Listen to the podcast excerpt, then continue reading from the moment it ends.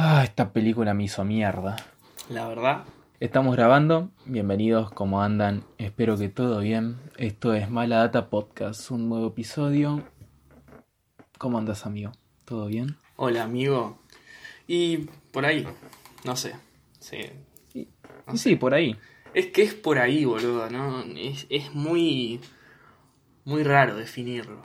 Sí, es que seguimos en cuarentena. El COVID está subiendo cada día. Está repicado el COVID, está repicado. Estamos a punto de ser la provincia con más casos de toda la Argentina. Toco madera para no mufarla. Pero bueno, nos mantenemos fuertes, trayéndoles más, como verga se decía, material. Más info al que pedo. Que si quieren, escuchen. Así que bueno, esto es el episodio 3. Y les traemos la película que... Ah, me, repito, me cogió. I'm Thinking of Ending Things. Del 2020 en español. Pienso en el final. Película de Netflix. Sé que en el episodio 1 dije que no tenía Netflix, pero ahora sí tengo. Así que gracias a eso tenemos esta película. Eh, amigo, decinos algo de esta peli. Bueno, eh, como base, el director y guionista es Charlie Kaufman que sé que tiene varias pelis. La verdad que yo no conocía nada de este director. Eh, pero bueno, tendré que verme más cosas para ir a seguir analizando. Y el reparto está eh, Jesse Buckley eh, como la principal, Jesse Plemos, Tony Collette y David Tewillis. ¿Cómo es? David Tewillis. déjame que lo busco. Eh, bueno, actuaciones tremendas, la verdad.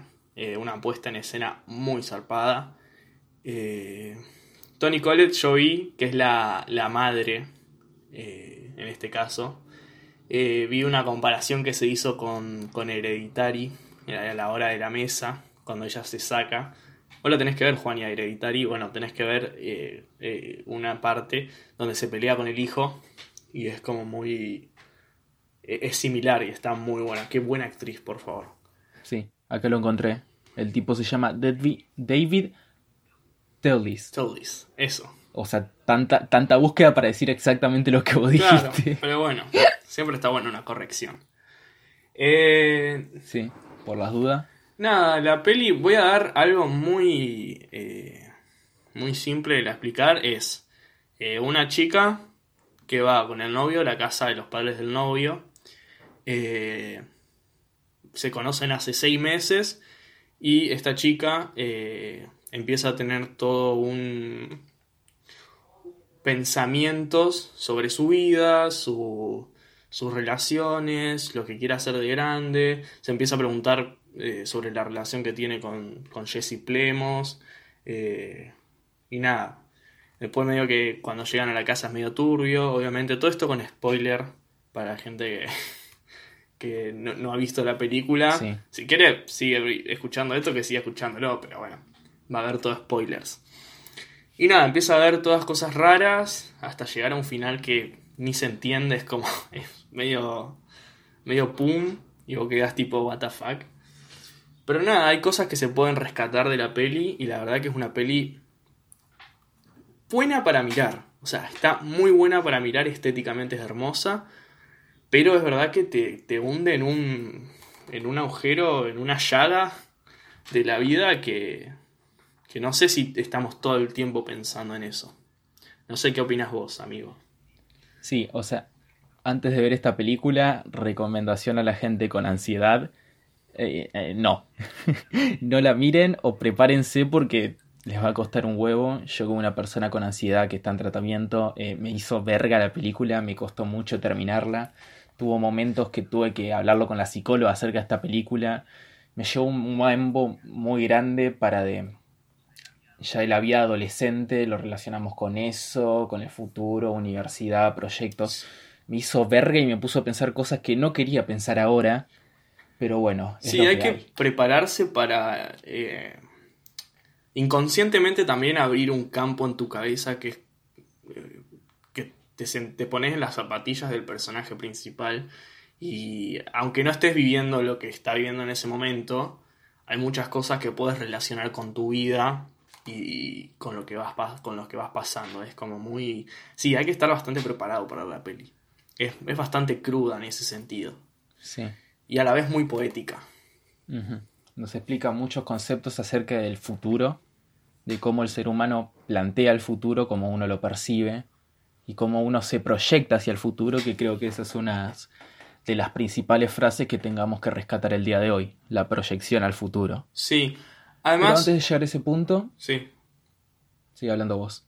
No, era una cosita que, o sea, hay un montón de, de, de conceptos que se traen o que se han... Porque, o sea, esto, I'm Thinking of Ending Things, es una novela que no me acuerdo ahora de quién era o cuándo se sacó. La verdad que tiene muchas cosas de, de escritura o de que se han dicho eh, a lo largo del tiempo que tienen otros videos para ver, para ver todas esas cosas y hay mucha gente que lo explica demasiado bien. Así que nada, o sea, la película está llena de cosas que ya hay gente que, que se puso a, a ver cuáles son. Acá la novela es del autor Ian Reid, me parece que es, del género thriller psicológico u horror puede ser llevado para ese lado, yo no lo percibí así, y que fue publicada el 14 de junio del 2016. Eso nomás. Para contextualizar un poquito. Es, o sea, la película está medio que como catalogada como un cine de terror psicológico. Sí, es que ¿con qué otro género lo encasillarías otra película? Sí, tiene suspenso también, es como... No es una película clichésuda dentro de los márgenes de un solo género, por eso es como difícil de encasillar o de comprender dentro del marco del terror psicológico, del suspenso, de cualquiera de esas. Sí, además son películas que tampoco buscan ser encasilladas en algo, porque tiene varias cosas. Por un momento son, es un pleno drama existencialista sobre la vida de esta protagonista. Y después hay partes muy de suspenso, cosas raras que pasan en la casa, que vos decís, y hay partes que tiene, no sé, algún tipo de comedia, por ejemplo lo del perro. Son como, eh, creo que eh, esto lo hablamos también con, con The Lighthouse y The Witch, que son como pequeñas cosas que te sacan de eso. Como que vos decís, ah, para, eh, un, un, poquito de humor un poquito de algo fuera de contexto y después volvés. Porque son películas que te, que te hunden en un, en un pozo, qué sé yo. Sí, además esta película tiene momentos como tienen animación, tienen una canción cantada entera, tienen momentos de narración, tienen comedia como vos dijiste. Es como tienen, agarran mucho de todos lados para formar algo único y verdaderamente original con esta película. Así que nada. Sí, sí. Rescato mucho esas producciones de Netflix, boludo. Son estas esas producciones buenas que saca Netflix que es como, bueno, gracias. Sí, es bueno ver una plataforma tan mainstream arriesgarse a publicar algo tan difícil de predecir en el mercado. Sí. Así que bueno, para agarrar el primer concepto que se nos plantea en la película, que nosotros decidimos encasillar o tomar para trabajar acá, eh, más o menos al momento de llegar a la casa, luego de más o menos 20 minutos o 30 de viaje en auto, el personaje de Jake eh, va hacia la granja de la casa y empieza a relatar de la muerte de unos cerdos que se habían contaminado con, con parásitos y habla acerca de cómo el ser humano es el único ser que se proyecta futuro, que tiene la capacidad de tener esperanza y de vivir más allá de hoy, a diferencia de todos los animales. Sí. ¿Y eh, qué me decís? Sí. Em, no, eso. Es como algo tan real como la muerte. Creo que también despierta ese sentimiento de, che, mañana me voy a morir, posiblemente. O sea, es como una posibilidad que está siempre en, en nuestras vidas. Y como siempre el, el decir qué voy a hacer el mañana, eh, qué qué planes tengo hacia futuro. Está muy pendiente ese tema que es como abrumador en algún sentido. Lo es. Pero lastimosamente la esperanza y la proyección a futuro es algo. O sea, no, no puedo enfatizar qué tan humano es. Tipo, es una de las bases del ser. el ser humano es el único capaz de pensar y organizar su vida a futuro. O sea, nosotros somos el futuro. O sea, me estoy como re metiendo en una que no sé cómo remarla, pero el ser humano es futuro, la vida del ser humano es a futuro. O sea, eso es lo que me hizo pensar la película. Que a ver, el pasado es incambiable, el presente es lo que tenemos, y el futuro es lo único que el ser humano puede llegar a pensar que puede cambiar o que tiene decisión sobre eso. Que no es tan lindo el futuro que estamos teniendo este último tiempo. No, sí, es como el futuro de verdad nos está diciendo, pues no, mi ciela. No, no, no. Yo te comenté el otro día lo del, lo del reloj de tiempo, de tiempo regresivo antes de que el mundo se vaya a la chota con el cambio climático. Sí, sí, me contaste. Boludo, siete años, siete años faltan. ¿Qué, qué, qué- qué garcha voy a estar siendo yo en siete años? Boludo, me quiero pegar un tiro, no te lo puedo creer. Yo comiendo papas fritas y viendo pelis, no sé vos. Sí, yo quedándome más pelado todavía por los exámenes de, de la universidad que, que me van a obligar a ir, sí o sí. Ay, Dios. No, hermano, yo te juro. Yo me acuerdo de leer hace unos años que la proyección de que la temperatura del planeta suba un grado y medio está aproximada en dentro de 100 años. ¿Cómo puede ser que ahora en el 2020 la proyección esté puesta en 7? ¿En qué momento? ¿En qué momento? Uy, la- Somos una verga, boludo. Somos una verga. Yo no te la puedo creer, boludo. ¿Cómo hicimos para cagar todo tan rápido? Oh, la puta madre. Bueno, volviendo a la película. Bueno, no nos tiremos para el lado de la película tan, tan crudo, porque si no nos vamos a depresir acá. Coso, eh, bueno, volviendo a la película, lo que queríamos rescatar de acerca del concepto de esperanza era acerca de la gente que se aprovecha de la esperanza de la gente. ¿Querés profundizar vos con ese tema? Sí. Tenemos, o sea, porque la esperanza en sí es algo que, o esto de proyectar el futuro, que es que, o sea, lo tenemos eh, y siempre lo pensamos, no es algo que esté mal. Eh, no lo estamos poniendo acá como una situación mala de estar pensando en el futuro, porque siempre pensamos en, che, ¿qué puedo hacer mañana? ¿Qué me gustaría hacer tal cosa? Sí, como la, la mirada de vivir el ahora, estamos en un mundo como muy, muy fuera de eso. O sea, es... eh, siempre es todo cuando seas grande, cuando tengas familia, cuando generes, tipo desde muy chico, yo te comentaba, como que ahora me llama la atención estas preguntas como, ¿qué querés ser cuando sea grande? Y vos tenías 5 años decías, no sé, astronauta, qué sé yo, cosas así. Y es como desde tan chicos que si nos meta eso es como... No sé, no sé si lleva algo, pero es como, no sé, raro. Es como no, no, no dejarnos ser. Y además vivir en, en la etapa que estamos viviendo, por ejemplo. No sé, qué sé yo. Si somos chicos no vamos a estar pensando eh, qué, qué vamos a hacer cuando seamos grandes. Queremos jugar. Cosas así. No sé si se entiende. Sí. Es como... El tema es que justo ahora como adolescente esas preguntas de qué vamos a hacer cuando sea grande nos están rompiendo el orto, pero a mano poder. Es, es horrible. Sí, la gran mayoría no sabemos. Es como, no... Tenemos obviamente cosas que nos gustan y todo, pero es como... No hay como una... Algo tan claro. O sea, Sí. es, creo que es muy Sí, poca la gente sepa- que dice, ah, yo quiero Seba. A ver, Sí, aunque sepamos los que... O sea, yo sí sé que quiero estudiar, que quiero ser, ponele. Pero el tema es que quiero... A veces quiero ser muchas cosas. sí. Y aunque sepa qué es lo que quiero ser, vienen más preguntas que en dónde voy a estudiar, si me voy a tener que mover de mi casa, qué voy a hacer con mis horarios, qué voy a ¿Dónde hacer con mis otros vivir? gustos. ¿Dónde voy a hacer? Sí, no, es horrible. Es, es la, la- la vida es una pregunta constante. Sí. Título del Eso hay que episodio. dejarlo claro. Es una. Es un, Dios. es un. Es un progreso y una. Y como.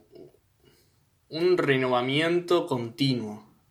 Eh, es como. Siempre es lo nuevo que estamos generando, lo integramos a nosotros y vamos generando nuestra identidad. Por ahí también es lo de. Lo de como proyectar a futuro o lo de vivir. Es como ir generando cosas que nos vayan. Es una construcción.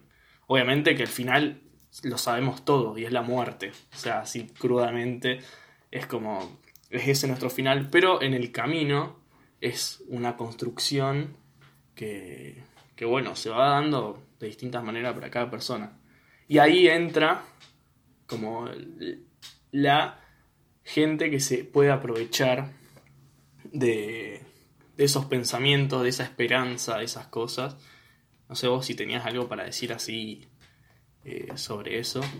Y mira, más que decir que nunca entenderé las religiones, ni los cultos, No, ni nada que se basa en que una persona con poder más allá del humano te intente garantizar algo bueno después de la muerte, nunca lo, terminaré de comprender. Eh, también lo digo desde mi parte que soy ateo hace muchos años, desde que muchos años yo por mi parte entendí que la concepción de Dios es una creación humana para responder preguntas que no sabemos responder y que por lo menos para mi vida Es parte también de la esperanza, de este concepto de esperanza. sí Creer también en ese Dios. Sí la idea de que yo no necesito un Dios porque hay preguntas que bueno no se pueden responder pero qué le voy a hacer no no, no me afecta en mi vida. Necesito basarme a partir de las moralidades que me dice alguien o que tengo que ser o que ser quien soy está mal. Eh, pero bueno entiendo que no todas las religiones son lo mismo. Parten desde puntos similares todas tienen distintas construcciones pero para no atacar todo el tiempo las religiones y mucho menos el catolicismo que yo siento que, que nos hizo mucho mal como sociedad pero bueno eh, Sí, además entender que, o sea, está bien que no- nosotros, que además cuesta eso, porque es como, siempre cuesta algo que, que a uno le cuesta creer, decir que está mal o eh, decir que, bueno, pero esto no puede ser así. Porque también hay que entender que hay gente que, que de alguna manera eh, le ayuda. O sea, es como, al fin y al cabo eso es como lo que de alguna manera lo mantiene en pie. Pero creo que el punto que queremos poner ahora es la gente que de esa, que, que trata de obtener esa ayuda, se aprovecha. sí Como que ya sea para... eh, que creo que esto va más allá de, de religiones, sino también de comercios, de cosas más, más cercanas a uno, que, que también es algo heavy, es como... sí yo nunca voy a culpar feo, al, no sé. al practicante porque tendrá sus motivos. Principalmente el practicante No, que sabe que, lo que hace. No a los chicos que se los fueron inculcados a esto me refiero. Pero sí el problema son siempre la gente que tiene poder a partir de la, de la fe del- de la gente véase los cultos el Vaticano mismo todo eso es Ah, sí, como ni hablar, boludo. un nivel de aprovechamiento de la parte más vulnerable del ser, que es la fe, que me parece a mí inmoral y asqueroso. Sí, está bajo cualquier moralidad, ética, social, es como, es, está muy fuera de eso. Eh, que obviamente, o sea, yo también como persona que fue creyente en algún momento de su vida, porque yo hice catequesis, eh, me comulgué, todo, en un momento también tenía como esa creencia de Dios o de, o- de rezar, eh, pedir ayuda, y son cosas que después a lo largo de mi vida fue como careciendo de sentido, por así decirlo. Obviamente volviendo al punto de que no, no a todo el mundo le pasa como a todos. Es como, en un momento dije, che, la verdad que no, no tengo ganas, el catequesis me lo, me lo metieron mis viejos y porque lo tenía que hacer. O sea, nunca tuve ganas. Eh, Yo, no sé, ir todos los sábados a, a la iglesia era como, basta, no quiero, nunca quise, nunca me gustó.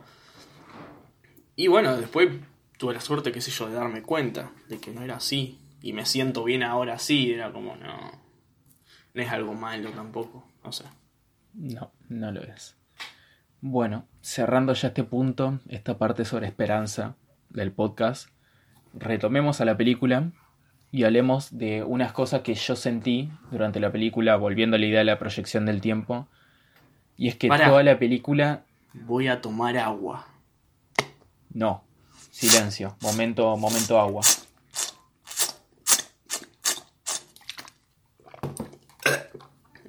Ahí estoy. Damos por finalizado el momento agua. Retomamos con su transmisión. Ay, Dios. Yo lo que quiero hablar es de algo que por lo menos yo lo vi así en la película. Y es que toda la película se basa en llegar a un punto. Todo el relato tiene como distintos checkpoints, por así decirte.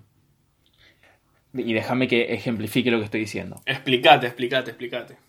El principio de la película tenemos a la protagonista esperando que su novio la venga a buscar. Después tenemos a los protagonistas esperando llegar a la casa de los padres. En la casa de los padres están esperando almorzar, eh, cenar, perdón. Eh, después de cenar están esperando para irse. Después cuando se están yendo están esperando para llegar a la tienda de, de los batidos. Después con los batidos están esperando para tirarlos. Y así sucesivamente. ¿Se entiende? Como que todo el relato se basa en esperar una cosa para pasar a esperar otra cosa. Yo lo sentí Eh, medio raro a eso. Pará, porque quiero seguirte como, como el pensamiento. Que todo está puesto eh, eh, para, para hacer y empezar otro, otra cosa. Que también se. O sea, yo también lo entiendo por la parte de que la mina no estaba muy segura de lo que estaba haciendo. Como que desde el principio ella dice. Como que capaz que no tiene ganas de ir a conocer a los padres del, del novio. O sea, están saliendo hace seis meses. ¿Qué onda esto? ¿Es más por ese lado? Podría ser, o sea, ya volviendo. eh, a ver, el nombre de la película. eh, pienso en terminar cosas. Eh, o sea, cada.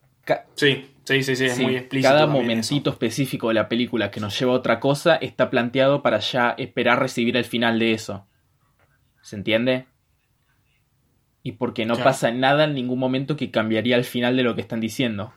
Salvo el final de la película. Claro, que el final de la película es como medio.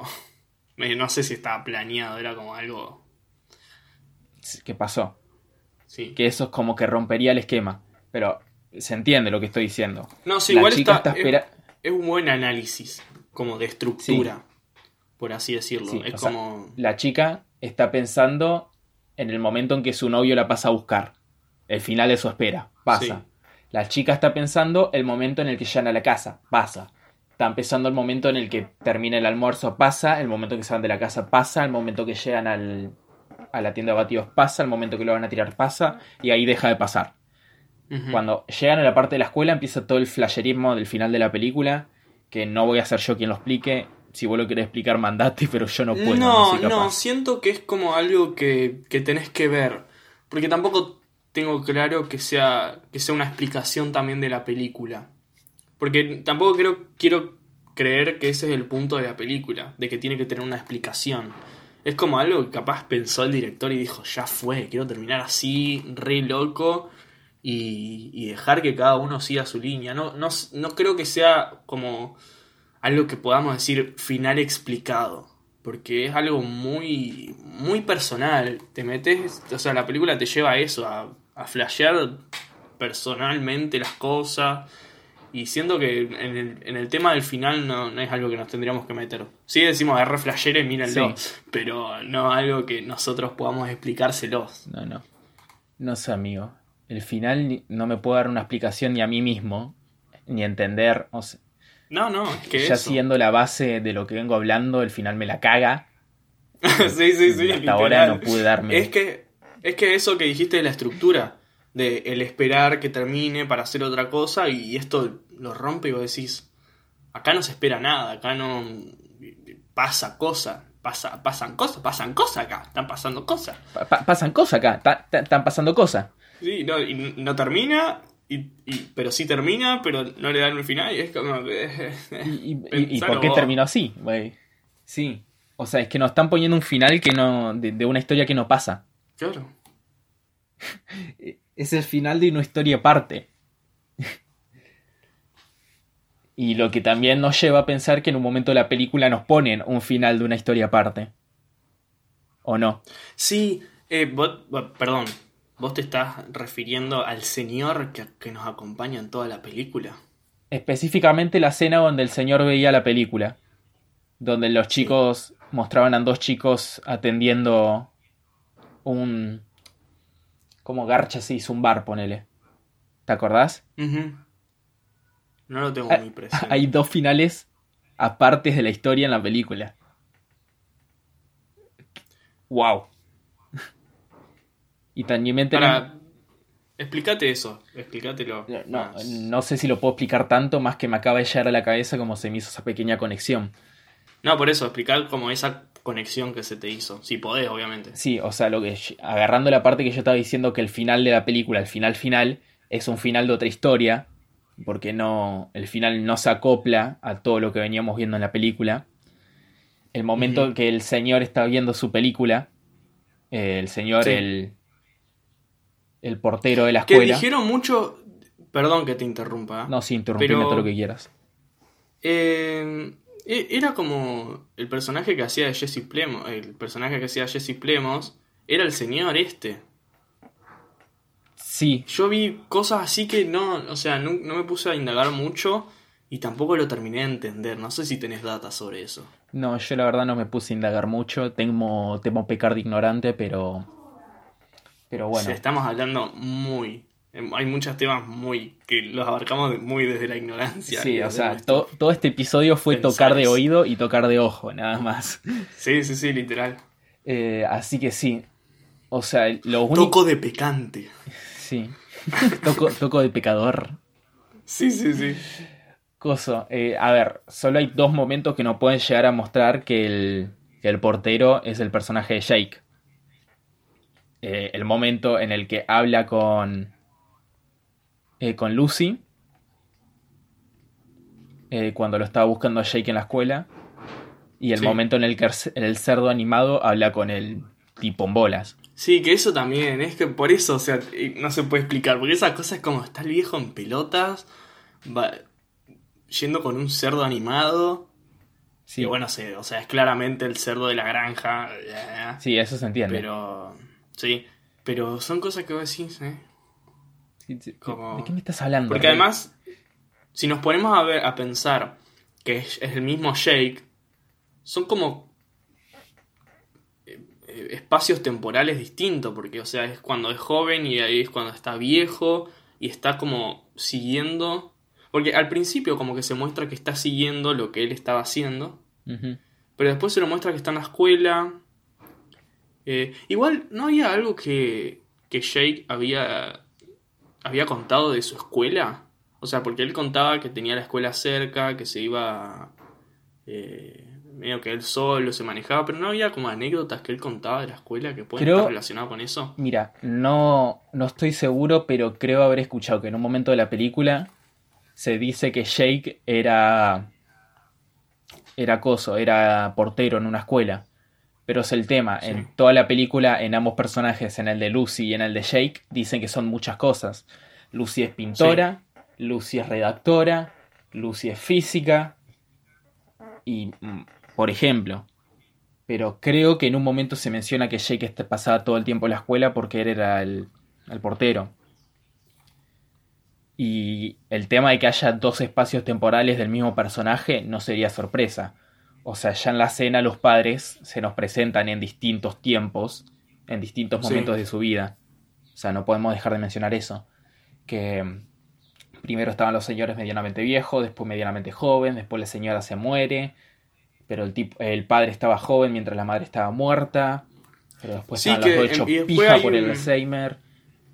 Eh, Que después hay un montaje que ella empieza a subir la escalera y las baja. Medio que ahí la película ya, ya se empieza a tornar media, media flashera con, lo, con el tema que está abarcando. sí, ¿no?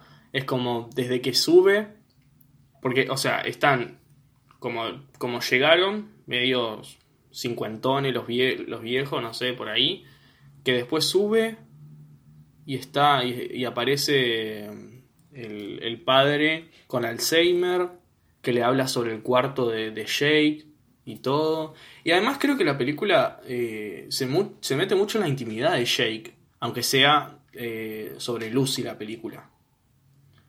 Es como estas cosas de... Y también te hace preguntar, ¿por qué la escuela? Eh, ¿Por qué era portero? ¿Por qué muestran la intimidad de Jake? Si, si la película es sobre lo que vive Lucy. ¿Por qué no muestran también la intimidad de los viejos? No sé, son preguntas que se me vienen que tampoco tendría como una respuesta. Es como, capaz que ahí también es el, el volver al sentido que le da cada uno. Es como... Son preguntas que jamás obtendrán respuesta, ¿está claro? Sí. ok, Polilla. ok, Polilla. Se me nubló de la cabeza. Dije, ¿cómo Uy, la que redura. ¿Cómo mierda era? Cinco minutos de silencio, Juan esperando mi respuesta. Dale, dale, Rey, decime. ¿eh? ¿Eh? Dale, dale. bueno. Ok, Polilla, sí. Boludo, son preguntas que decís, pensalo en tu casa. Sí. O siquiera. Lo estamos pensando en nuestra casa y no tenemos respuesta todavía. Claro. Para, otro momentito voy a tomar agua. Oh, segundo momento agua. Terminó momento agua. Listo. Eh, sí, o sea, también la película está bueno también porque no es algo que vos ves y es algo de un momento. Como hay películas que si vos las ves ahí te generan las emociones y todo, sino que después vos seguís pensando, o sea, yo estuve unos días. O sea, también para esto, para poder hablar del podcast. Eh, pero es una película que te deja pensando en las cosas, en cómo vas tomando tus decisiones y todo. Es como en la construcción, el existencialismo, en todos los temas que estuvimos tocando más o menos. Eh, eh, no sé, se te hace muy presente. Qué sé yo, a mí me pasó eso. Tuve unos días bastante que las tuve muy presente en mi cabeza. Sí. Eh, bueno, me encanta cómo pasamos de los primeros dos episodios de hablar de películas con finales abiertos a hablar de una película que tiene toda la historia abierta. Sí, es como. No le bastaba solo el final hacerlo flashero, sino que toda la película flashera. ¿Sabes qué? ¿Dónde más podemos hacerlo flashero? ¿Se puede seguir haciendo flashero? Hacelo flashero, padre. Tenemos un punto de giro principal. Ahí lo empezamos a abrir no, no, no pasa, no pasa ni los créditos, que ya empieza a ser flashero. Empieza el título y ya está. Es como vos decís, qué verga estoy viendo. Pero es, es, una buena verga. es una buena verga para ver. Sí, no sé. Yo no sé si lo volvería a ver por mi ansiedad de mierda. Pero bueno. No es una película recomendada para verla muy. Muy. un tiempo corto entre una mirada y otra. Yo dije, che, capaz que me la veo para recordar cosas. Yo la vi hace tres semanas, cuatro, un mes, por ahí. Dije, me la veo de vuelta y dije, no, boludo.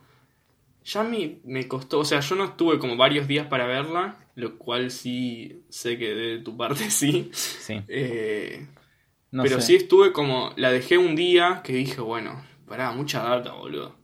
Y dije, no, no sé si voy a poder verla de vuelta. Necesito estar más, más despejado para verla. Sí, yo me acuerdo que la empecé hace dos semanas atrás y pasó media hora y dije, mm, no, no, no me gusta. Literal. La retomé una semana más tarde y creo que avancé más y dije, no, no me gusta y dije, bueno, hay que, hay que, hay que hacer el episodio.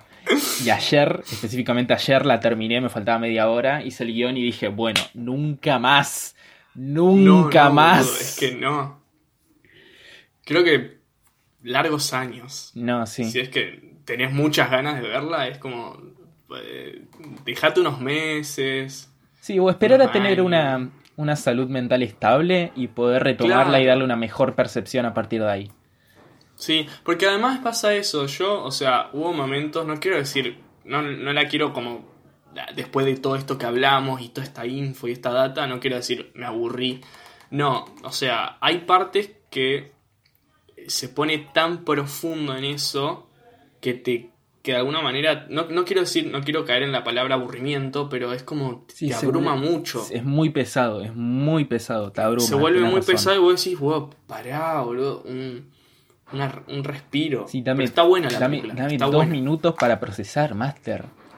Dame dos minutos para procesar lo que dijiste y ahora yo vuelvo a esto. Y es muy metafórica también, y eso es lo que por ahí te, puede hacer perder. Es pura metáfora, Tommy, es pura, no, hay nada literal en toda la película. No, y, todas esas cosas raras que pasan y es como decís, wey, pará, boludo, ¿qué onda? ¿Dónde estoy metiendo? Alto viaje, vos. Alto viaje, Negri. Bueno, eh, creo que ya la dejamos por acá. Porque ya la verdad no tengo ni nada más Es para una decir. película para sentarse y hablar con unos mates y unos bizcochos. Sí. Yo creo que esta película Así. hubiese sido mucho más disfrutable si lo hubiésemos podido ver juntos. En vez de Sí. haber tenido que verla cada uno en su casita, hecho contra remil pija cada uno. Eso, boludo, mírenlo con una persona cercana y que la puedan flashear un toque. Capaz que puede ser más, Amena la más vista. acogible. Sí. ¿Está bien dicho Vean- acogible? Eh, no sé. Sí. bueno, Véanlo con Más su acogible. mejor amigue, con su pareja. Si tienen relación con familiares así profunda como para hablar de todo, háganlo. claro, con sus viejos, sus hermanes. Sí, pero principalmente no la miren solos. No. Tenés que estar muy bien, muy lindo para mirarla, es como... Sí. Pero sí. Eh, bueno, podemos hacer como una... Antes de despedirnos. Igual creo que ya lo dejamos muy claro. Como decir, o sea, mírenla. No, no, es- no vamos a decir como las demás películas que ya analizamos, de decir, mírenlas. Sino es como Es, es una aventura y no sé Claro. si es una experiencia de vida que sí o sí la tenés que vivir. Creo que está muy bueno porque además eh, yo quiero ver muchas cosas de Charlie Kaufman que tiene, tiene cosas de animación bastante zarpadas eh, que me interesaron porque además he visto reviews que hicieron de la peli y todo y han hablado de este director que la verdad tengo, tengo ganas de ver cosas que también son de este lado más flashero de la sociedad y, y de lo, de lo metafórico. Pero eh, la verdad que es algo lindo para ver. Estéticamente la película es hermosa. Eh, tiene planos muy lindos, planos secuencias, eh, encuadres, todo. E- Es, como muy bello también de analizar por ese lado, si les gusta mucho el cine. Eh, pero sí es algo que, que te decimos que tenés que estar bien para mirarla. Bien en el sentido, no, es que para poner un- una existencia al bien y el mal, sino como que tenés que estar tranqui y dejar que la película te lleve, porque te va a llevar un montón de, de lados que capaz no, no exploraste o no los tenés muy presentes que te pueden hacer flashear y capaz que te más mal, o sea, tenés que estar, no sé, qué sé yo, capaz mirala si tenés ganas, si no, no, si no escucha esto, cagate un toque de risa y listo. Y listo. Bueno, esto fue el episodio 3 de Mala Data. Hasta aquí ha llegado el episodio. ¿Cómo? Hasta aquí ha llegado el episodio. Nos estaremos viendo con el número 7, porque nos chupa un huevo y nos vamos a adelantar. Sí, si hay algo que este podcast nunca va a tener es cronología. Una verga la cronología. Bueno muchachos, hasta la siguiente oportunidad que nos podamos encontrar. Chau amigo. Yes. Nos vemos, amigo. Hasta la próxima. Y bye.